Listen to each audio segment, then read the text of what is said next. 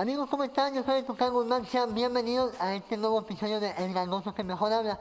Hoy no vengo solo, hoy vengo con el maestro Sergio Mejorado. Chiquito, ¿cómo estás, profe? Bien, gracias, Tucán, gracias por la invitación, muy contento y, y saber que eh, me caí bien gordo, me siento orgulloso, pero creo yo que me siento muy halagado de que me invites primero y segundo, pues ser parte de tu carrera, ¿no? O sea, claro. que, que Sí, o sea, viniste al es- Open Mic y ahora- Ahora sí que fue mi, el que me descubrió, vaya. sí, casi, casi, y, y orgulloso de eso, ¿no? Muchas gracias, se agradece también que hayas aceptado la invitación. Gracias. Va a ser un tipo de entrevista acá, plática chida, para que se vaya acá relajando, ¿no?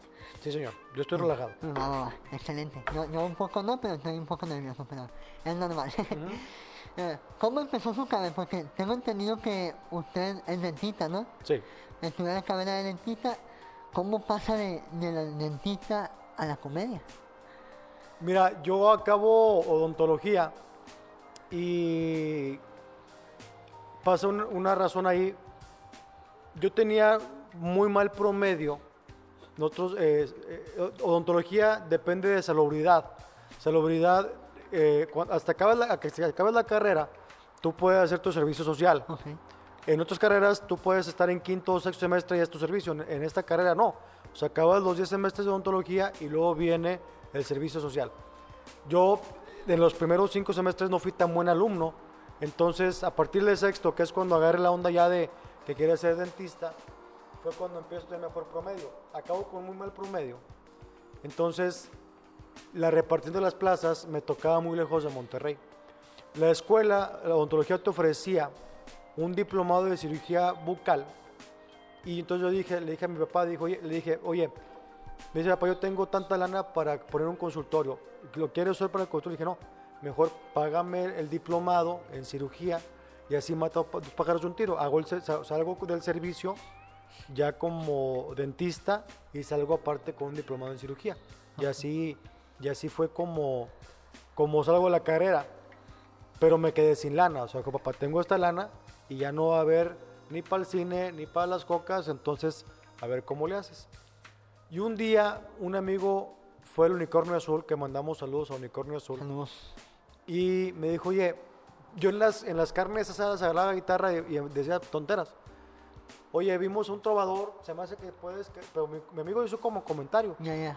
Voy a Unicornio Azul, hago, hago la audición y me quedo en Unicornio Azul. Ah, chido. Pero mi onda era estar en Unicornio Azul para ganar lana Ya, ya. Como trovador. Pero, pero, Sí, sí, sí. ¿Todo esto en qué año? 1996 al 97 es cuando hago mi servicio y es cuando acabando el servicio me dice papá, oye, pues ya no hay lana. Entonces entro a Unicornio Azul en 1997, mayo, 9 de mayo del 97 entro a Unicornio Azul como trovador y luego como bajista. Ok. En aquel tiempo se usaba que los comediantes tuvieran músicos, Ok. un tecladista, un baterista y un bajista. Entonces yo tocaba mi hora de trovador de 9 y media a 10 y media, me iba al bajo y acompañaba a los comediantes. Pero me di cuenta que era, yo cuando trovaba eran solamente a la tercera canción ya no me pelaban. Y yo decía, ¿cómo hago para que me pelen? Entonces empecé, hola, ¿cómo estás? ¿Qué onda? Oye, ¿qué canción quieres? Sí, empezó a cabaretear A ahí cabaretear, exactamente. Que en ese, en ese, en ese tiempo no se llamaba cabaretear, era como animar al público. Ya, ya. Entonces empecé como a cabaretear, como dices tú, contaba un chistecito y luego apoyado en Luis Carlos, Mart- eh, Luis Carlos Martínez, que hoy es conductor de eh, multimedios. Él antes hacía eh, en, en un cantabar, era animador y se vestía como Luis Miguel. Ok. Sí, se parecía a Luis Miguel, se ponía lentes y empezaba a cantar como Luis Miguel. Dije, "Ah, ¿sabes qué? Voy a hacer lo mismo. Y lo hice en Unicornio Azul. El dueño me empieza a ver, le empieza a decir, oye, este güey la está armando y me ofrece ser comediante. Yo le decía, no, yo no, o sea, no es mi sueño, no es mi onda. Yo soy dentista, yo estoy juntando para un consultorio. Ya. Hazte comediante, veo que a la gente le caes bien. Y me propuso, vamos a hacer esto, te voy a dar chance tres meses de que hagas comedia. Si vemos que en tres meses no la armas, te devuelves a todo y al bajo. Afortunadamente tomé una gran decisión y hasta hoy después de 22 años. Yo empecé ya como comediante el, por ahí de julio del 98. Julio del 98 empieza usted su carrera como comediante. ¿Se acuerdan de su primer chiste o, sea, o de, fue de Miguel? No, el primer chiste que yo me acuerdo que contaba era una pareja que se va a un, a, a un hotel a hacer el amor. Déjame ver si me acuerdo, güey. Y era, este, están así como besándose y la chava dice, ahorita vengo, voy, voy, al, voy al baño, ¿no? Y la chava, ay, cómo me, me huelen feo las, la boca, la chava, me huele muy feo la boca, ¿no? Y la chava regresa y luego, a ver si me acuerdo, es que se me fue el chiste, es- y el chavo es así como que se va al baño, ahí te va, ya me acordé, Ya. se, va se va el chavo al baño y dice, ahorita vengo, y el chavo chinga, se empieza a quejar de que cómo me apestan las patas, cabrón, son las chingadas calcetas, se quita las calcetas, las deja en el baño, el vato se regresa y dice la chava, ahorita voy al, ahora yo voy al baño, y la chava, chinga, cómo me huele, regacho la boca, qué pena con este cabrón, se regresa la chava con el chavo, lo quiere besar, le dice, mi amor, te tengo que decir algo. Le dice el chavo, sí, te tragaste mis calcetas. Ese era el chiste, es el de los primeros que me acuerdo, ¿no? Ok, ok. Pero pasa el unicornio azul y de ahí, ¿qué siguió para usted? ¿Siguió en la carrera de, de odontología ya en su consultorio? Fíjate que yo nunca, o sea, como comediante nunca junté para, para, para un consultorio. consultorio al principio. O sea, siempre fue mejorar el carro, comprarme trajes. En aquel tiempo sí era mucho más, Mucho más formal. mucho más formal el rollo de, de eres comediante, pues vas de traje con camisa y corbata. Así como yo llegaba las primeras veces. Más o menos, pero los trajes sin mapas, o sea, Ya. los trajes... y es que yo llegaba caminando. claro. Entonces, eh, hubo, yo creo que ya después de como unos ocho años de estar de comediante, cuando ya me empieza a ir bien, que tienes eventos privados, que puedes cobrar más, que sales de la ciudad, si aquí cobrabas mil pesos, eh, afuera cobrabas diez mil, porque ibas a Reynosa, porque ibas a otras partes, sobre todo en el norte de la República era donde más viajábamos los comediantes. Y, y qué huevotes de ir a Reynosa, ¿eh? Lo que pasa es que en aquel tiempo no estaba. Bueno, sí. Estoy hablando antes del 2000. ya. No, te voy a decir, ni- te voy a hacer un ejemplo y eso es un buen tema que toques. O sea, por ejemplo, yo trabajaba viernes y sábado. A mí, yo el sábado acababa Igual las. en, uni- en unicornio. eh, por ejemplo, cuando yo traba- yo trabajaba en Reynosa, por ejemplo, Ajá, ok.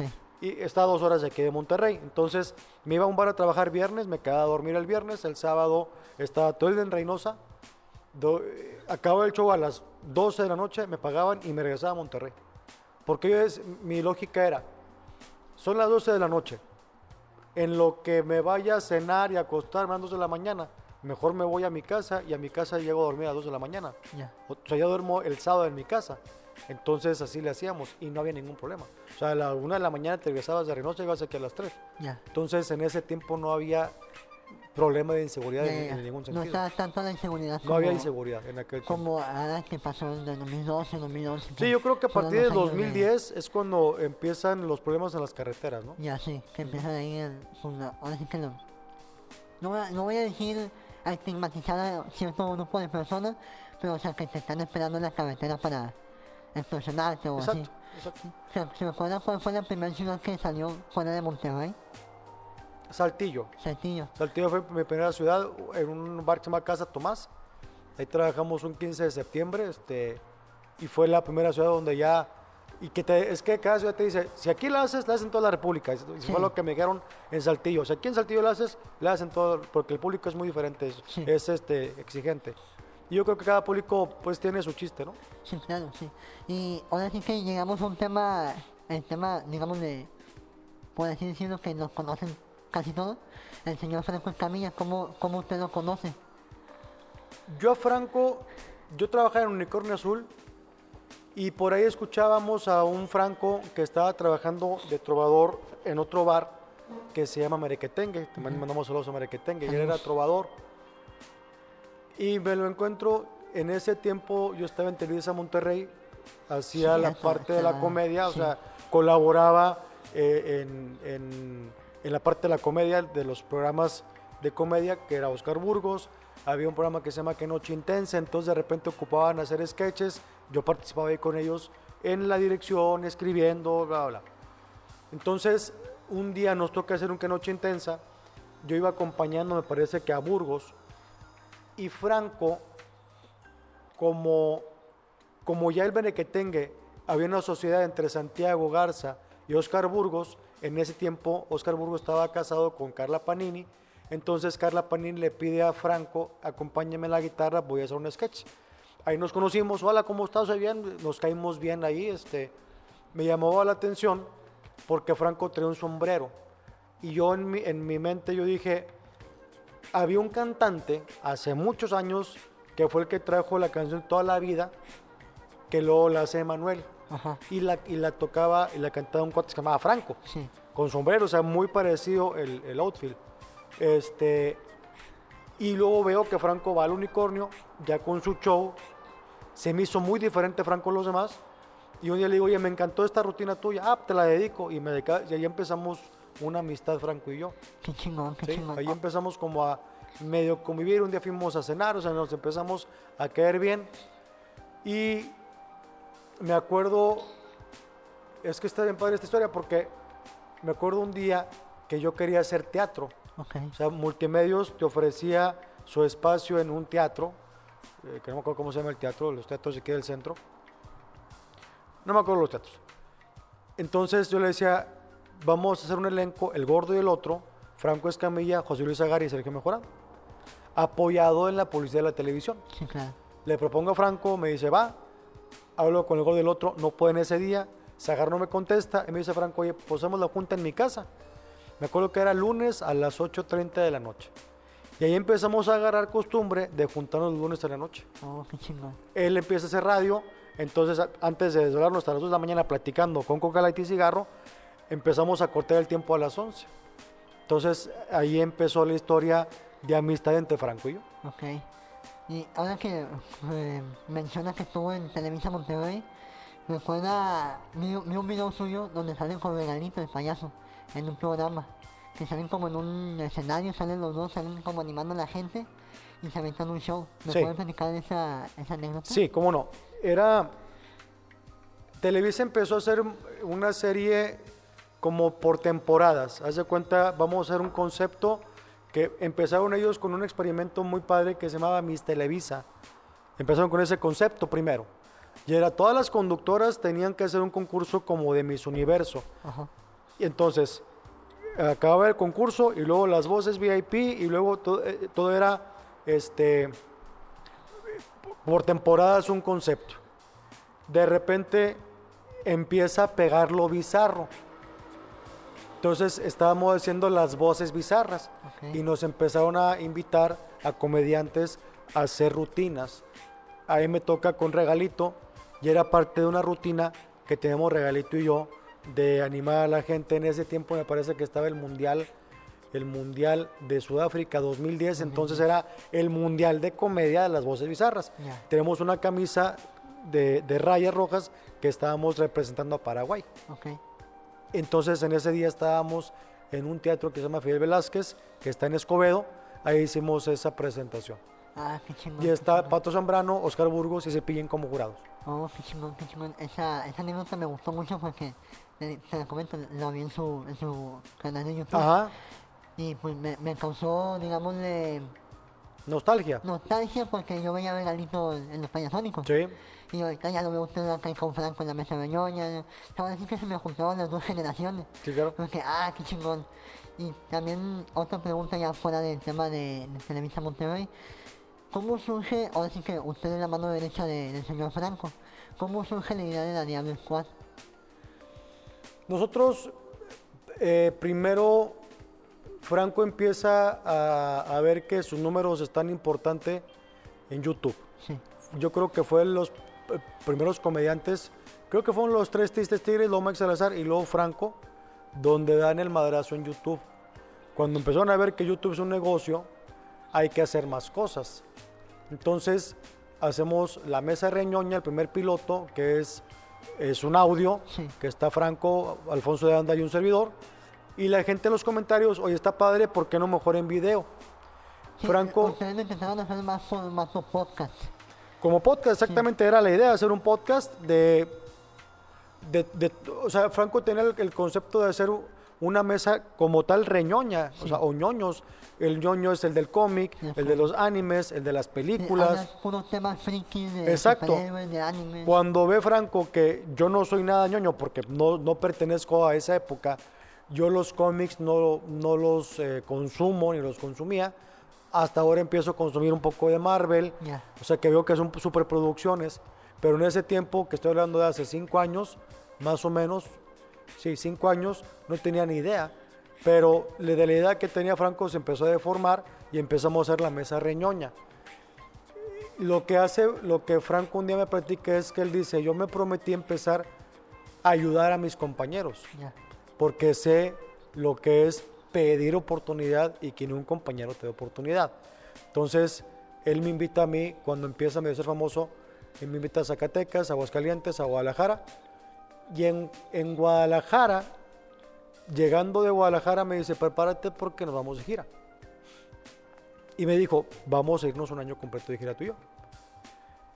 Yendo a México, hace un especial de comedia en Comedy Central, ahí conoce a Macario, conoce a Paco Maya, al Cojo Feliz ya lo conocía, entonces los empieza a jalar a las giras y ahí es donde se forma la Diablo Squad. Qué chingón, qué chingón historia. Y al igual ya, ¿tiene idea de cuántos comediantes son de la Diablo Squad?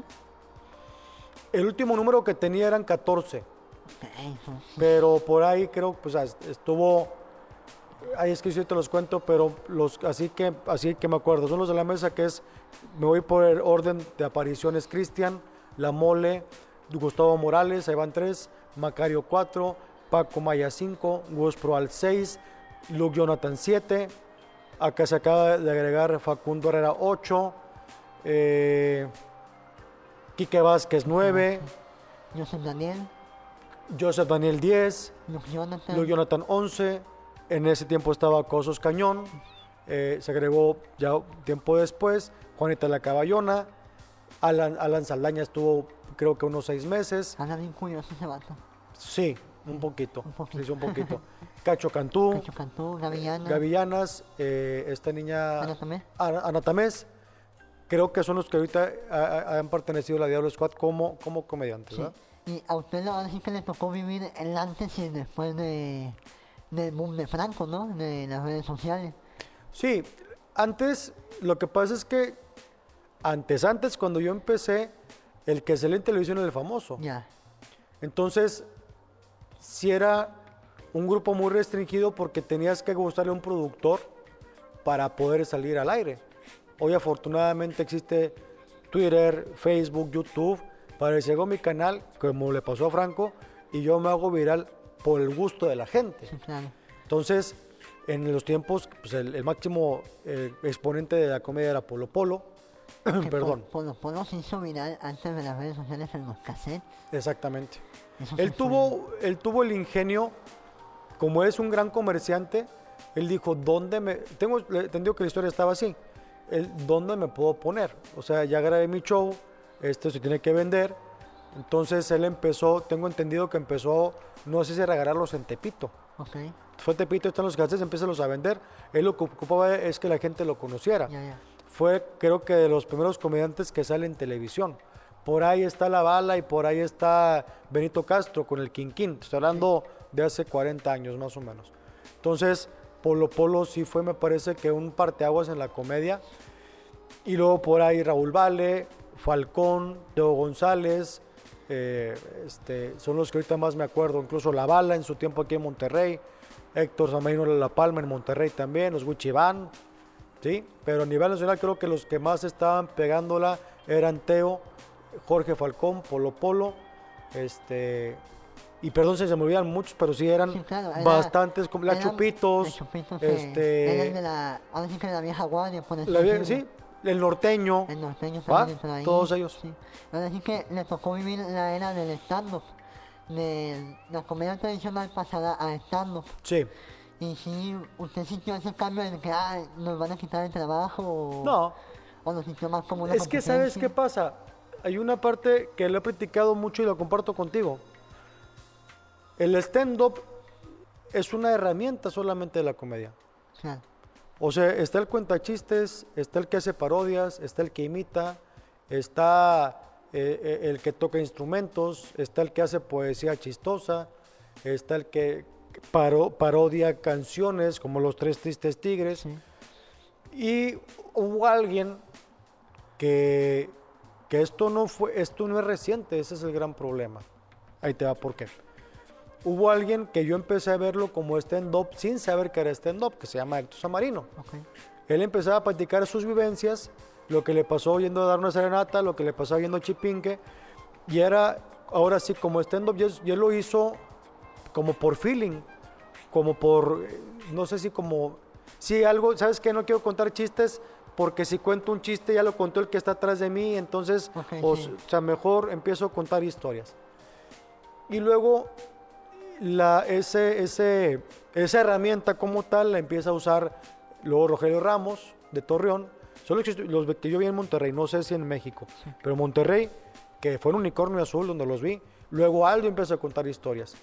¿Va? Los demás hacíamos cuentachistes, yo tocaba instrumentos, imitaba a Luis Miguel, el otro era imitador con chistes, perdón, ventríloco, las parejas de comediantes, paparazzi, uno contaba chistes, el otro imitaba, más o menos era eso. Creo que el gran problema, si lo ves, bueno, el- e- este rollo del stand-up lo vinieron desde mi punto de vista de formar y hacerlo como un movimiento claro. medio político. Y es decir, la comedia vieja, que a mí esa palabra me cae bien gorda, o la comedia antigua y la comedia nueva. O sea, ahorita nosotros venimos a es- esta propuesta porque lo otro ya es viejo y ya... ah. Y nada que ver, o sea, yo sigo viendo que Teo González sigue viviendo y súper bien contando chistes. Claro. Yo veo que Jorge Falcón sigue contando chistes. Me han platicado que hay un chavo, no es tan nuevo, el indio Brian es un cuentachistes y les sigue yendo muy bien. Aquí la cuestión es que se hizo un movimiento muy fuerte acompañado del apoyo de Comedy Central y de Estamparados. Sí. Y es donde empiezan a hacer esa transición. El gran problema es que desde mi punto de vista empezaron dos cosas, creo que cometieron dos errores. Uno, hacer comediantes, con todo mi respeto, que tenían solamente siete minutos buenos en Comedy Central, pero aquí es de una hora. Y la otra, los otros 40, 53 minutos eran de nada. ¿Va? Sí. Pero ¿qué pasaba? Los empresarios, oye, los contrato porque salen en Comedy Central, porque son famosos, pero empezaron de cierta manera a que los empresarios se desilusionaran porque estoy invirtiendo una lana donde este cuate no me esté en un buen show. Por eso, en lo personal, yo nunca tuve, ni, al contrario, nos abrieron Sí, claro. las puertas a muchos comediantes, que ya traíamos pues una carrera de estar comiendo cuacha muchas veces en el Sí, escenario. claro, de picando piedra ya años atrás. Exacto. Porque muchos, ahora sí que, yo, yo le llamo comediante. Algunos me, me estigmatizan a mí de estandopero.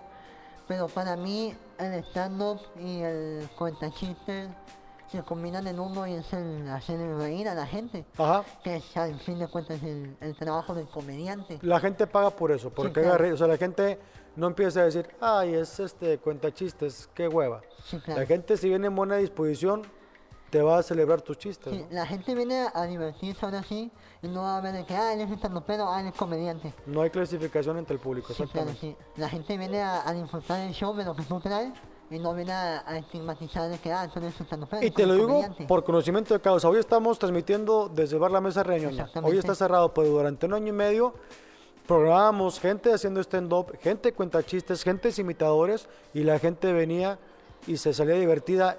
Y yo como soy el administrador de este rollo no venía, oye, no me gustó Juan Pérez porque cuenta chistes, nadie se quejaba de eso. Sí, no. Entonces, me parece a mí que por defender un movimiento y morirse con él, porque tengo idea que a los alumnos, a, a los... Hubo gente que dijo, ya voy a dar clases de stand-up. Sí. Y empezaron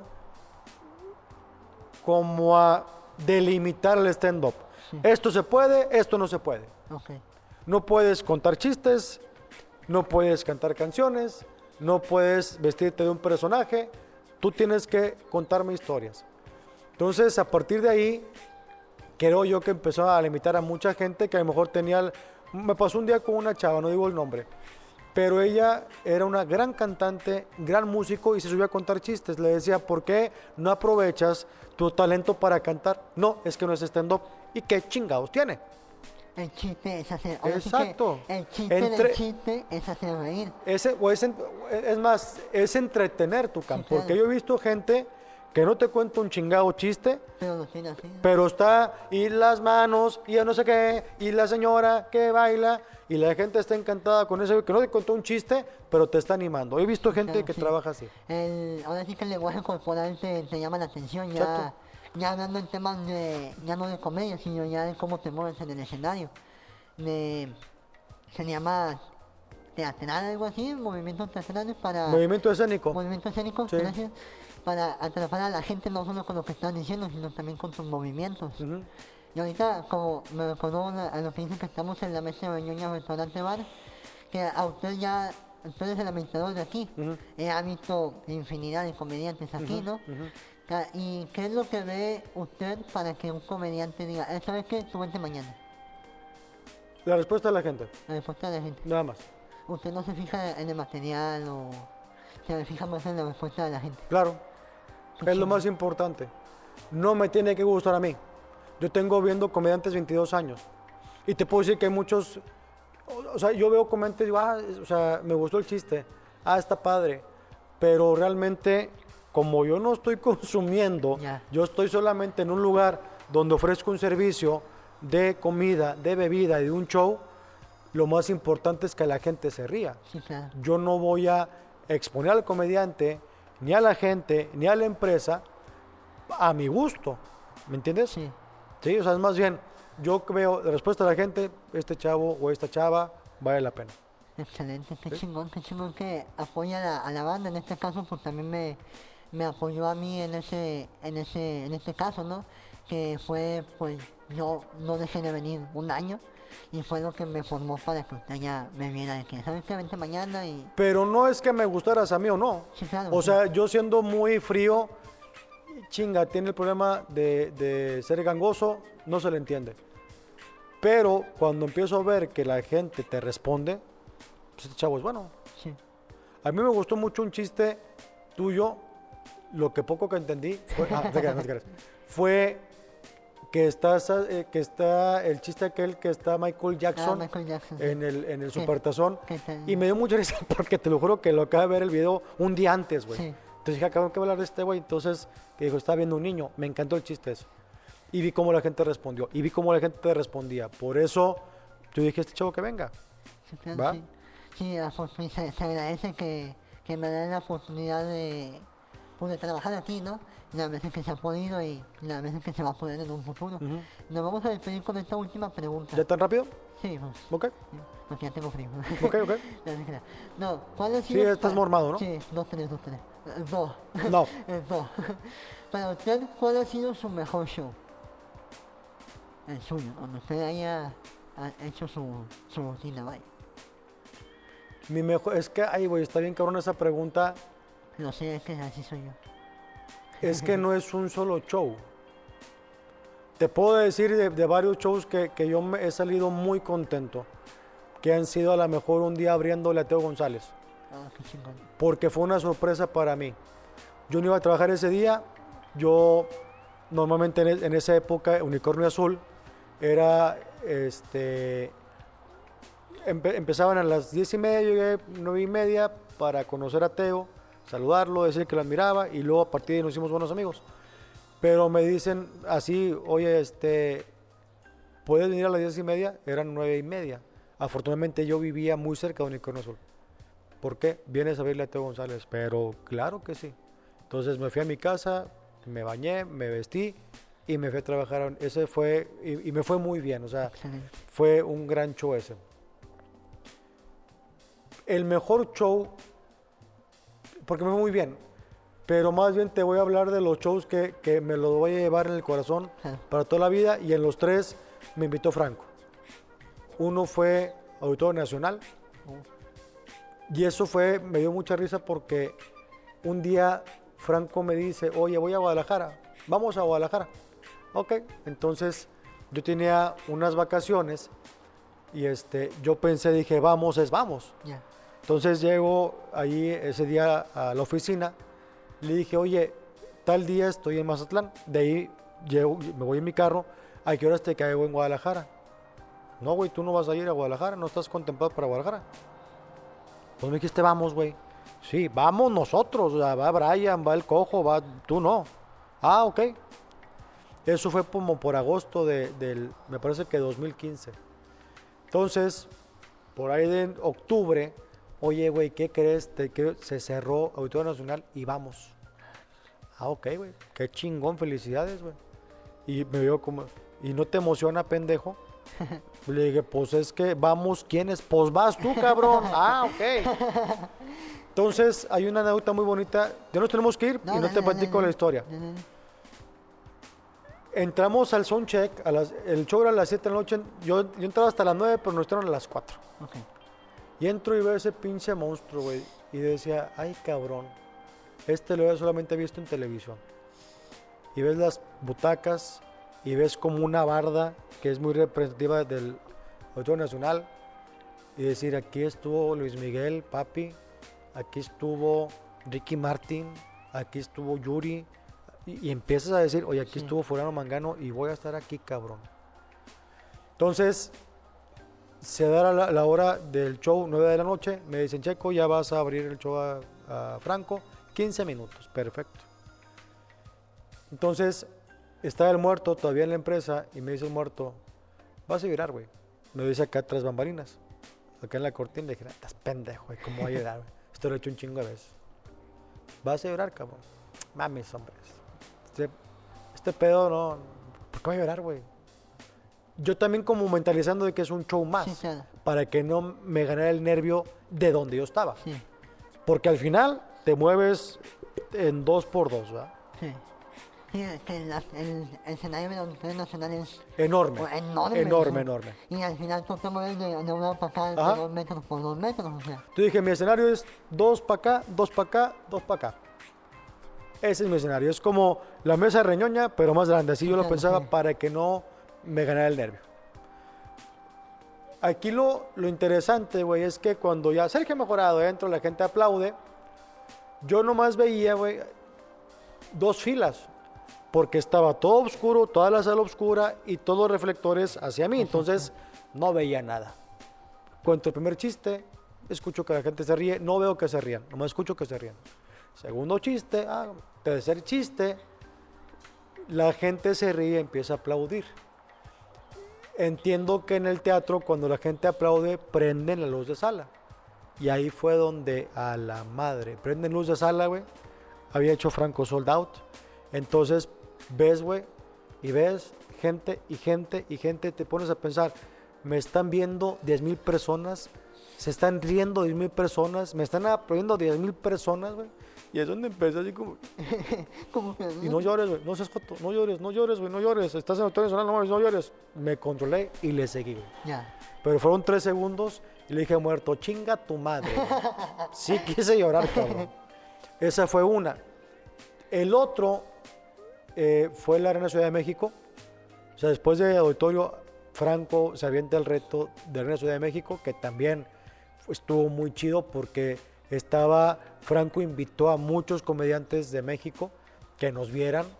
En esa estuvo muy representativa para nosotros porque eran, éramos puros de Monterrey. Ajá. O sea, era Cristian Mesa abrió, tu servidor, La Mole, pero bueno, esto, Cristian Mesa abrió, seguí yo, y luego Fluffy, A la madre. sí, Fluffy fue de invitado, me tocó presentarlo, y luego se va Fluffy, hace un show eh, Franco, hay un intermedio para que Franco se cambie, La Mole se, se sube y luego entra Franco Escamilla, entonces éramos puros de Monterrey. Y el otro show fue ir a hacerlo a Londres, güey Ah, qué que también fue algo sorpresivo. Franco andaba en la gira europea, me habla Brian Andrade, me dice, oye, ¿tienes tu pasaporte así en regla? Sí, güey, ¿por qué? Seis de la tarde, me acuerdo. Era, era un lunes o un viernes, no me acuerdo. Seis de la tarde, oye, este, vas a Londres, güey. ¿Qué? ¿A dónde, güey? Vas a Londres, cabrón. ¿Qué camión me deja ahí nomás? Sí, te lo juro, o sea, agarra un ETN o qué chingado, ¿no? Vas a Londres, cabrón. ¿Es en serio? Sí, pero me urge tu pasaporte, güey. Antes de las 10 de la noche lo quiero tener. Sí, perfecto.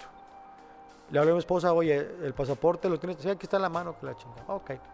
A la que llegué a la casa, le tomo fotos y lo mando a Brian. Yo apenas me estaba subiendo a la caminadora, en ese tiempo hacía ejercicio. Empiezo a correr y me. ¿El pasaporte lo ocupo ya o no vas, cabrón? Ah, Así. dame cinco minutos, pero ya, güey, sí. Le dije, oye, échame la foto del pasaporte, tómalo por todas partes porque si no, no voy. Total, ya este, me manda la foto, se la reenvío. Ahí están tus vuelos, sales tal día, tal hora, este, vía Houston, Houston, Londres. Madre, ¿cuánto hizo? De tiempo. Pues mira, salimos de aquí de Monterrey 2 de la tarde, rumbo a Houston hace una hora a las 3. Y luego salimos a las 5 de Houston y llegamos a las 7 de la mañana a Londres. De Londres, De tiempo de Londres. Yo más o menos calculo que he hecho unas 8 horas, 8 o 9 horas de vuelo. La madre llegó sin fundillo, ¿va? No, no porque afortunadamente no estaba tan lleno el vuelo, entonces te toca, te puedes dormir, ves películas, te Ah, dan de cenar tres veces. O sea, sí, Sí, o está sea, es muy mamón. Más un día en el avión. Exacto, Sí. está muy mamón el servicio en el avión. Entonces llegamos a Londres, el, el conocer el Big Ben, el conocer este, el, el museo de Buckingham, el museo no, el Palacio de Buckingham. O sea, estar en Londres, y estaba yo con Paco y decíamos, no mames, güey, no lo puedo creer que estoy aquí, cabrón. O sea, hace ocho horas estaba en Monterrey, güey. Sí. Ahorita estamos aquí y, y- y era así impresionante decir, no mames, estamos en Europa, güey. O sea, Sí. ni en mis sueños hubiera pensado venir a Europa. Estar ar- ar- abajo del Big Ben, estar en el río Támesis, el medio querer hablar inglés, eh, es, fue una Que experiencia muy es un inglés mamoncísimo. que- Sí. Que, of course, of course, Of course, of course. of course. Que dices tú, qué pedo, no es nada comparado con el... Con Pero el... te digo una cosa, a mí me tocó que el inglés es muy amable, güey. ¿eh? Ah, sí. muy amable. No sé, mi experiencia, la gente que le preguntaba, oye, ¿dónde está esta cosa? Ah, mira, agarra derecho y luego a la izquierda. Es que a lo mejor iba con. Paquito y ah, no me, no me voy a saltar que... Puede ser. Sí. Con Paco me tocó una historia. Llegamos a un tipo Starbucks y I want a coffee, y you, I want a coffee, güey, no sé qué de madre. Y la chava dice, habla en español, ¿verdad? La chava en español nos preguntaron en español, sí, nos preguntas por nuestro acento, no, por la cara de él. Eso es neta, güey. Sí, o sea, le dieron la cara, la cara de indígena, güey, y, y la chava, ¿y tú de dónde eres, cabrón? Soy de Colombia, ¿no? Y ya, pero esto fue real, eso fue una- Entonces, preguntaron, ¿tú cuál fue mi mejor show, güey? Son los que me llevan en el corazón. Ha habido muchos shows muy padres, ha habido otros shows que no, que esas que dices, ya no quiero ser comediante, Ya. que la gente está con la cara de que bájate a chingar tu madre si el siguiente chiste te agarro putazos. O sea, me ha tocado shows muy malos, me ha tocado shows, afortunadamente nun- nunca me han bajado, me bajo yo solo, ¿no? Pero me han tocado shows muy rudos, gente, me acuerdo de un show, estaba en Torreón y contaba un chiste y no entraba, y otro no entraba, y así un vato, ¡ay, hijo de su pinche madre! ¡Qué malo es este cabrón! En este tono, güey. Y yo así como, ¿qué pedo con este pendejo? Y que no me diga nada porque le rompo su madre. A la madre. En ese momento, con pocas tablas, señores, gracias. A hoy, te lo juro que lo enfrento y sí, señor, con todo respeto, si le molesta mi show, sorry. Estoy trabajando, señor. Sí. No lo quiero ofender, pero ya por favor no esté gritando, porque hay gente que sí quiere divertirse. Eso lo hubiera dicho y no le estoy faltando al respeto. Sí, claro. Y lo exhibes. Sí. O sea, digo, ¿sabes qué, señor? Con todo el respeto que me merece, ya lo escuché, ya entendimos todos que no nos gusta mi show. Dame chance de trabajar, lo- me le pido una hora de su tiempo que me escuche y se cae el puto cico, hijo de su puta madre. Y ya, ¿Y ya? ¿no? Eh, ya, el- ahora sí que la experiencia te da tablas para, Sí, para que te los huevos de decirle eso a Sí, claro. que no conoces. Sobre, sobre todo, ¿sabes por qué? Porque el ambiente se tensa, güey. Sí, claro, Y sí. tú tienes que, como dueño del micrófono, destensar el ambiente. Sí. Entonces, esa madre tienes que cortarla de tajo. Sí, ¿no? tienes que decir una pendejada para que se, se No, exhibirlo, decir, a ver, güey, la estás cagando tú, yo no. Tú la estás cagando porque ya entendimos todos que no te gustó mi show, lo entiendo. No te caí bien, lo entiendo. No me importa. Me importa cobrar la nada que les cobré a estos cabrones. Sí, claro. Y si no me dejas trabajar, güey, no va a poder cobrar. Para irme a chingar mi madre y mandarte la tuya. Sí, claro, ¿no? sí. Eso ya, pues ya te da la experiencia, digamos. Claro. ¿Qué le diría usted a los comediantes que quieren empezar en la comedia? Así como un consejo para un principiante. Para mí lo más importante, por lo que he visto, y este- esta pregunta me la han hecho, y es la misma respuesta. Trata de caerle bien a la gente. Ya. Yo he visto a muchos principiantes que se preocupan demasiado por su material. Que si está bueno, que si no está bueno, que no caí bien. que lo- O sea, es importante el material, pero es más importante que tú agarres confianza en el escenario, El carisma, ¿no? el carisma. aquí en los talleres les enseñan a, a cómo es hacer una premisa de un remate. El problema es que como nunca te has subido, no sabes si ese chiste funciona o no. Sí. Existen los open mic, a toda madre. Pero yo les recomiendo, oye, cuéntate el chiste que más te guste y dilo sin maldiciones. Ya. La gente, y te lo digo por lo que he visto, no porque yo sea nadie ni sea puritano, porque es lo que menos tengo. Pero si tú usas un vocabulario, es que luego la confianza te da para decir maldiciones, Sí, claro, sí. pero sabes dónde acomodarlas. Sí, porque ahora sí que me lo- eso me lo dijo el profe cultural, hasta para decir una pendejada hay que saber decirla. Claro. Porque no vas a decir que, ah, sí, pinche. No Es que yo he visto eh, programas donde estaba la hija de su pinche madre con un pinche culo de este pelo, iba por una pinche calle con unos cabrones. A ver, güey, ¿por qué no se una señora gordita que iba por una calle? Y ya, güey. O sea, y en esos, en esos eh, 10 segundos, 5 segundos, no, la, la maldición fue injustificada totalmente. ¿Va? Sí. Entonces, mis dos recomendaciones precisamente una, sí, ya nos vamos, ya, ya sé que tienes que irte ya, aguántame. Ya, ok.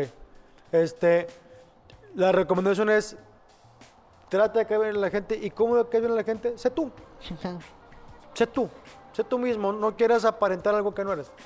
Sé tú, ¿sabes qué? Vengo desde Juárez, güey. O vengo desde Torreón. O no sé, no sé. O sea, el, el querer aparentar algo que no eres, la gente lo detecta y es donde empieza el rechazo porque me está echando mentiras. Sí, Sé tú para caerle bien, pero no seas tanto tampoco. ok. Sí, ¿Sí me voy a entender? O sea, el público merece un respeto. Perfecto. Y tampoco el público está para aguantarte de decir, así soy yo, y me tienen que aguantar, güey. Y tienen que aguantar mis palabras y mis groserías. Y yo hablo de que tengo un pedo, de que me gustan las señoras, cogérmelas. Pues no me importa, güey. Sí, claro. ¿Va? Entonces, mi recomendación es, antes del material, es subirte con buena actitud, buena onda, sonriente, carismático, para que la gente te acepte. ¿Por qué? Porque si tú dices un chiste malo, pero a la gente le caes bien, te lo va a aplaudir. Sí. Pero si la gente le caga los huevos y cuentas un chiste muy bueno, te va a decir, ah, mi, mi rutina está muy mala. Intento decirla lo más gracioso posible para que se contagie, ¿no? tú tienes una ventaja, que eres gangoso. Y eso la gente como que, ay, güey, o sea, un gangoso que se le entiende y que dice cosas cagadas, está chingón. Claro, así es, así es. Muchas gracias, profe, por, Al por la entrevista. Ya gracias a ti saben por que invitarme. andamos lo que, lo que anda ocupando. Muchas gracias. ¿eh? ¿Dónde nos podemos seguir? Muchas gracias. Me pueden seguir, esta es la cámara, ¿verdad? Eh, me pueden seguir arroba Sergio-mejorado en Twitter, en Facebook como Sergio Mejorado, en Instagram como Sergio Mejorado MR, en TikTok como arroba Sergio Mejorado y en mi canal de YouTube como Sergio Mejorado. Muchas gracias y gracias Tucán por la invitación. A ustedes ya saben, manda, sigan al profe mejorado. Ya saben, ahí ya también tenemos una entrevista que usted me entrevistó a mí Sí, señor. en su canal de YouTube. Nos vamos, muchas gracias por darle clic a este video y besos, ya saben, en su yo Nos vamos. Gracias.